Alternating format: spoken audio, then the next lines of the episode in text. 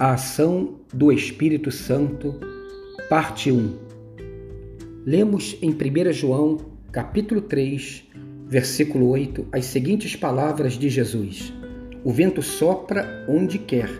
Você o escuta, mas não pode dizer de onde vem nem para onde vai. Assim acontece com todos os nascidos do Espírito. Essas palavras de Jesus para Nicodemos nos dão a dimensão exata da ação do Espírito Santo nas nossas vidas e no mundo. Primeiro, o vento sopra. Afirma a ação incessante do Espírito. O vento sopra. Não houve e não haverá nenhum momento na história da humanidade onde o Espírito Santo tenha parado ou pare de agir o vento não para. O Espírito Santo não cessa de agir sobre as nossas vidas e sobre o mundo segundo a sua vontade. Por isso, ponto 2: o vento sopra onde quer. Declara a liberdade soberana do Espírito Santo.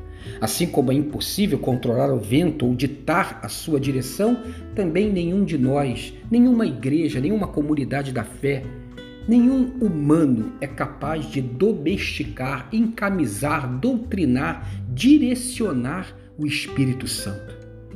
Não podemos dizer onde ele agirá, qual será a sua esfera de atuação, como ele fará acontecer a sua vontade.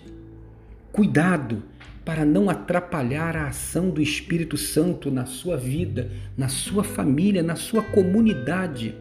Ao contrário, é preciso ter sensibilidade espiritual, é preciso oração para perceber a direção onde o vento está soprando e então seguir nesse fluxo. Precisamos ouvir e perceber a ação do Espírito para segui-lo.